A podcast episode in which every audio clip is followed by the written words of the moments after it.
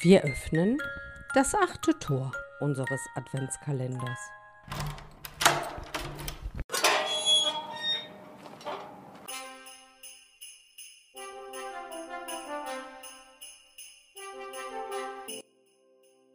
Markt und Straßen stehen verlassen. Still erleuchtet jedes Haus. Sinnend geh ich durch die Gassen, alles sieht so friedlich aus.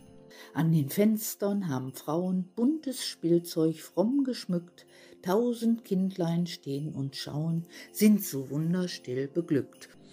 Und ich wandere aus den Mauern bis hinaus ins freie Feld.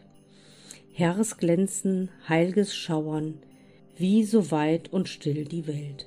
Sterne hoch die Kreise schlingen, aus des Schnees Einsamkeit steigt's wie wunderbares Singen, o du gnadenreiche Zeit.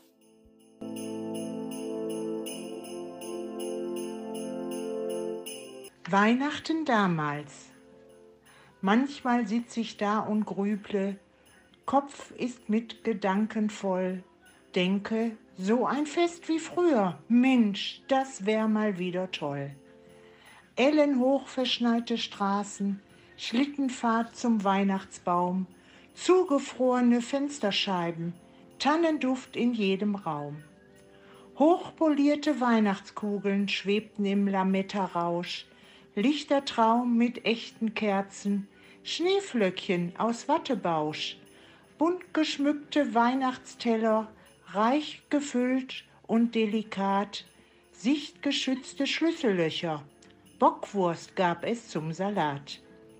Gaben, die von Herzen kamen, Puppe, Fußball, Teddybär. Die Geschenke waren zwar schlichter, doch sie waren so viel mehr.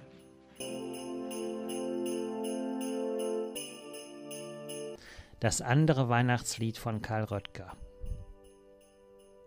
Jetzt geht ein Wanderer wohl im weißen Schnee.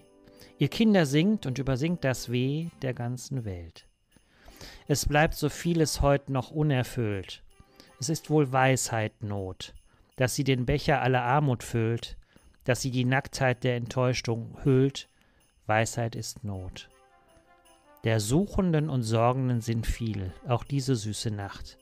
So singt das süße Lied vom letzten Ziel, so singt vom Stern, der aus dem Himmel fiel, singt von der Tür, die aufgemacht, die aller Heimkehr, Armut, Inbrunst offen steht.